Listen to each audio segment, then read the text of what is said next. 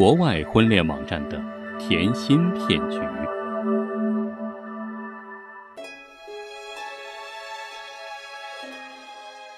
大家好，我是老王，欢迎关注我的微信号“老王讲野史”，分享更多好听好玩的内容，和老王聊天啊。今天啊，咱们说说国外婚恋网站的甜心骗局。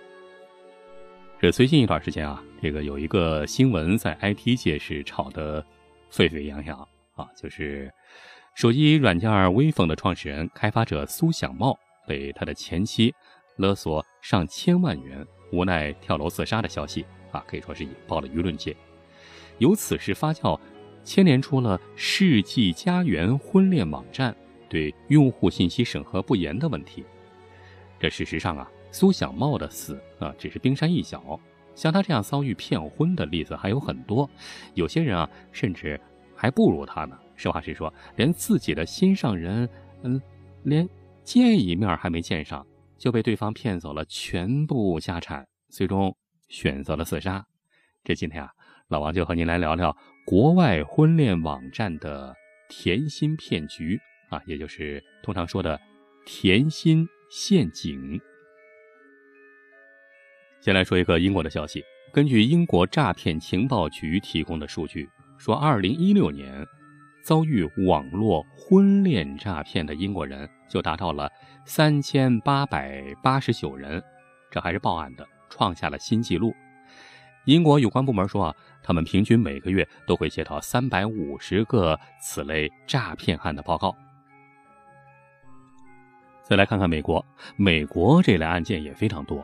根据互联网犯罪投诉中心的数据，二零一五年美国就发生了五千九百起甜心骗局。啊，出现了最少五千九百名甜心骗局的受案者，损失金额将近九千万美元。啊，不过咱们也都知道，这个实际数字肯定会远远高于官方统计，因为肯定有很多人，啊，尤其是男的，是吧？碍于面子考虑，呃，不好意思去报案，啊，生怕这个说出来觉得自个自己个挺丢脸。美国官方调查机构显示啊，网络婚恋诈骗的受害者大多都是在四十岁以上，他们往往都是经历了人生的。低谷啊，比如说这个离过婚、丢了工作，或者说是身患疾病，或者遇到了其他的创伤。那这种情况之下，甜心骗子在婚恋网站上就出现了。啊，甜心骗子们使用的骗钱借口无外乎就是：啊，我想和你见面啊，但是呃，我没钱，需要买机票啊，办签证啊，啊，或者说是我家里有人有病住院，呃，这个这个需要钱。啊，或者说是我这儿有一个特别好的一个投资机会啊，投进去一些钱啊，这个下个礼拜就能够翻番，是吧？缺点，但是我手里没钱，缺点这个周转资金什么的。而一旦受害人听信了骗子的话，这个乖乖的转钱，那就意味着他们的钱就永远要不回来了。那接下来啊，老王就和您说几个发生在国外婚恋网站上的甜心骗局。这先说一个发生在英国的事儿。在英国啊，有一个单亲母亲，四十七岁的南希。二零一五年离婚之后啊，她在一个全球知名的婚恋网站上啊，这个婚恋网站的名字叫 Match 婚恋网。哎，在这个婚恋网上注册为会员。但是没想到的是，噩梦就从此开始了。注册以后啊，没几天，这南希就在网上遇到了一个叫马塞洛的男子。啊，他自称自己祖籍意大利，曾经在土耳其工作，目前啊在英国曼彻斯特。南希回忆说啊，他和马塞洛聊了几次之后啊，感觉很好啊，感觉啊俩人有共同的价值观。这没过多久啊，这个马塞洛就。跟南希说：“咱们就别在这个婚恋网站上聊了，是吧？咱们下来自个儿聊啊。”俩人啊就通过自个儿的这个聊天软件啊，这个咱们中国啊都是 QQ 啊、微信啊，那英国是什么呢？不太清楚，是吧？反正是通过他们的聊天软件吧，就整天聊，从早到晚，好像有说不完的话。可是好景不长，哎，过了一个多月，这马塞洛就告诉南希说，他在土耳其的项目啊，做了生意嘛，生意的项目遇到一点麻烦。他没钱给工人开工资了，这样的话，他就没有办法按时回到英国和南希见面。另外呀，这个屋漏偏逢连阴雨啊，他还有一个儿子，现在啊因为生病躺在医院啊，现在手头紧，需要动手术，但是没钱。听到这些啊，南希的第一反应 并不太舒服，但是由于之前对这个马塞洛的感觉很好，觉得自己有必要帮他一把，于是啊，他就给这个马塞洛打去了三千六百五十欧元。这个欧元现在和人民币的这个比值是大概是一比七八左右吧，大概是一欧元能换七八块钱人民币啊。这三千六百五十欧元就相当于，呃，三万块钱人民币。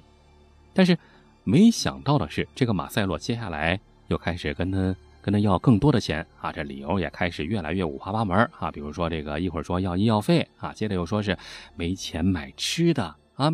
接下来又开始没钱付房租啊，甚至让南希给他寄钱，让他呃说是这个要离开土耳其，那得交税，呃这个税没交够，他们不让我离开啊，所以说这这还得要钱。尽管三番两次要钱已经让南希产生了怀疑，但是啊，这个他还是对这个马塞洛啊抱有最后的一丝幻想。南希说啊，我已经在他身上花掉了五万英镑了。与其这个时候退出，那还不如继续再帮他啊！但愿，呃，我的猜测是错的。但是，天真的南希最终还是绝望。前前后后，他给这个马塞洛呀寄去了多少钱呢？汇去了三十五万英镑啊！这让南希倾家荡产。一直到现在。南希也不敢再提这件事儿了，因为他一旦再想到这个名字，马上就会感到十分的恐惧。南希后来说啊，这种感觉啊，就像有个人走进你的大脑，然后在精神上不断的摧残你、折磨你。我不确定能够从这段伤痛的记忆中恢复过来。你看，这是南希碰见的事儿，是吧？接下来，老王再给您说一件事儿。那个人啊，比南希更惨啊！这南希好好歹这个赔了钱，没赔命。那下一位把命都给搭进去了。这接下来要说的还是一个英国人，是一个五十八岁的英国男人，叫亨特。二零零八年十二月的时候啊，他加入了一家英国的约会网站。后来啊，他在网上认识了一个叫 Rose 的，呃，自称是尼日利亚的女孩。啊，随着这个时间的推移，俩人聊得越来越热火朝天啊，感情也越来越火热。然后啊，这个亨特就应这个 Rose 的要求说：“那你呃，欢迎你来英国啊，咱们见面啊。”啊，但是 Rose 说：“那我想来英国，想想和你见面，但是没钱呢，你你得给我路费啊。”啊，从此之后啊，他就开始不断的给 Rose 凑钱啊。这期间啊，他就开始这个不但把自己的钱全全都给。花出去了，而且还通过这个借高利贷啊，啊，还通过抵押自己的房子啊，等等等等，一直到二零零九年八月啊，前前后后啊，这大概有十个月的时间，呃，他不但没见到这个肉丝，呃，居然还欠下了八万两千英镑的债，欠下了八万多英镑的债务，最终啊，这个亨特被债主逼得走投无路。你想啊，这个外国放高利贷的，那也不是什么好人，是吧？就逼他，把他给逼得走投无路，在绝望中，这亨特呀，就愤而就卧轨自杀了啊！迎着高速驶来的火车，跳下了铁轨，致死。最倒霉的是，一直到死啊，这可怜的亨特也没见到他爱慕的这个肉丝啊，长得什么样，到底有多美。因为他从来没有见到过这个肉丝的真容。事后啊，据调查此案的警方说，从亨特留下来的遗言和文字来看，他死前已经意识到自己上当了。这刚才说了两个都是英国的，接下来咱们再说一个美国的。这美国这事儿啊，更过分啊！再说一个，有一个五十三岁的美国女人叫乔安娜，住在美国加利福尼亚，她。也经历了一段非常荒谬的网恋。呃，早在二零一二年的时候啊，这个乔安娜丈夫去世了啊。后来啊，乔安娜呢就注册了一个国际知名的相亲网站，想在上面找到一个伴侣。哎，很快就收到一条信息，对方自称是也是美国的，是来自于美国科罗拉多州的一名工程师啊，各方面条件都不错啊。这个妻子也是去世了，所以呢，也在网上想找到自己的另一半。这俩人啊，在网上认识以后啊，仅仅过了一个礼拜，这个自称自己是约翰的男子就赢得了乔安娜的芳心。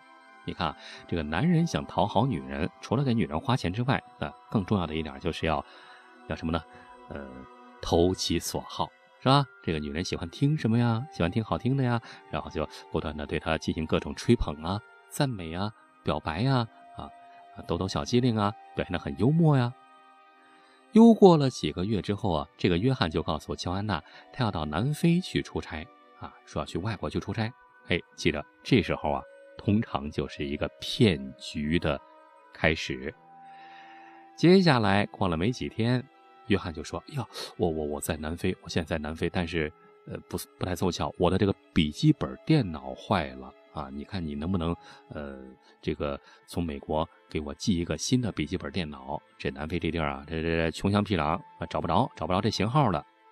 接下来。”这个乔安娜把笔记本电脑给他寄过去之后，接下来他又开始给乔安娜要钱，理由是要打点海关，要拿一些资料。然后接下来呀，就开始编造各种借口给乔安娜要钱啊，比如说什么呃，突然遇到车祸住院了，你看我人生地不熟的一个人在国外是吧，多不容易啊。他就向乔安娜哭诉啊，看能不能给我。垫付一些医疗费啊，这样我才能早日回到美国和亲爱的你见面啊。在这个时候啊，乔安娜已经开始慢慢的觉得这事儿有点不太对劲儿了，就就就想了一个法子，什么呢？就要求让这个约翰通过电脑摄像头啊，你和我视频对话啊，这样我才给你钱，否则的话别想。但是这个时候啊，一看到约翰的脸。乔安娜差点没晕过去，怎么回事呢？原来啊，这个所谓的自称是五十岁的工程师约翰，其实啊，就是非洲的一个大学生，非洲的一个大学生，压根儿就不是美国人，根本就不是什么什么什么六十岁的工程师约翰。更让人感到意外的是，虽然谎言被拆穿了，但是那个非洲的大学生。仍然是恬不知耻的，口口声声的信誓旦旦的说：“呃，虽然我伪造了身份，但是我确实爱你，我确实爱上了你啊，乔安娜。”不过呀，他的话没能让再让乔安娜上当啊。这个乔安娜再信不过他了，他就把这个事儿啊就给报案了，报案给了美国联邦调查局啊。接下来啊，这事儿这个案子会怎么发展，那就是下一步的事儿了。所以说啊，这说起来，为什么网络婚恋诈骗会如此的盛行，如此的层出不穷，如此呢，你看国外也是，啊，到处都是，国内那更是到处都有，是吧？那连人命都搞出来了，你看动不动受害人损失巨大，不单伤害人家感情，而且还把人家给骗得倾家荡产，甚至连人命都搞出来了。这里面啊，这老王分析这个原因。首先，第一点，你看这个就是很多人啊，在使用这个网络的时候啊，鉴别能力，实话实说，并不是太强啊。这个过分轻信网上的这个信息，过分轻信。另外一方面，更重要的一方面，这个就是所谓的这些婚恋网站啊，这个把关不严啊，只图挣钱，他才不管你说的是真的是假的呢。他只要能把钱给挣到手啊，就就就算完，是吧？你看，前两天北京有一个记者，就是为了测试一下这个国内的婚恋网站是不是这个可信，可信度有多高，就用同事的一个朋友的身份，就顺利的在国内很有名气的一家婚恋网站上，就顺利的注册成功了，而且还取得了认证。这不，所谓的这个认证，这不就是摆设吗？有什么用呢？所以啊，就给很多骗子以可乘之机。基于此啊。国外的一些婚恋专家呀，就给出了这么几点建议，相信可能会对大家有所帮助。首先，第一点，在婚恋网站上和对方有了短暂的接触之后，如果对方很快的就对你表白说“我爱你”啊，或者想和你发展更深的关系，那这个时候你就要警惕了，那不是你人气太高了，估计十有八九对方可能是骗子啊！你想啊，你是刘德华呀，还是吴彦祖啊？往那一站，马上就有好多人扑过来抱着你的大腿说爱你，那可能吗？不可能，对吧？第二一点，如果对方给你要钱啊，让你开账户或者让你寄东西，那很有可能就是骗子。第三，如果在你们两个人相处了一段时间之后，啊，对方突然告诉你说要去国外工作啊，要去国外旅行啊，或者呃，总而言之要去外地去，这很有可能就是一个骗局的开始。第四，刚开始的时候要仅限于在婚恋网站里面交往，不要很快的就把线上转到线下，不要轻易的把个人的电话呀、个人的资料啊告诉对方。第五，不要轻易的透露自己有多少身家，有多少钱，因为骗子就是冲这个来的。一听到钱，那马上就会贼心大动。第六，最重要的一点就是，你和对方发展这个关系啊，别急于求成啊，别对方一对你表白了，一说爱你了，然后你就乌泱乌泱的就很快就陷进去了，是吧？呃，一定要慢慢的来，这慢工出细活嘛，慢慢的发展关系。因为什么呢？因为一般来说，骗子真正的骗子，他没工夫跟你浪费时间。好了，关于网络婚恋骗局的事儿啊，老王就先说到这儿。感谢大家的收听。啊，最后还要再说一句啊，在此啊，老王衷心祝愿啊，单身的听友们能够早日找到自己的另一半，有情人终成眷属。好了，今天就说到这儿了，感谢您的收听。节目之外，也欢迎您关注老王的微信号“老王讲野史”，里面有更多好听、好玩、有趣的语音故事和您分享。好了，今天就到这儿了，感谢您的收听，咱们下期接着聊，下期再会。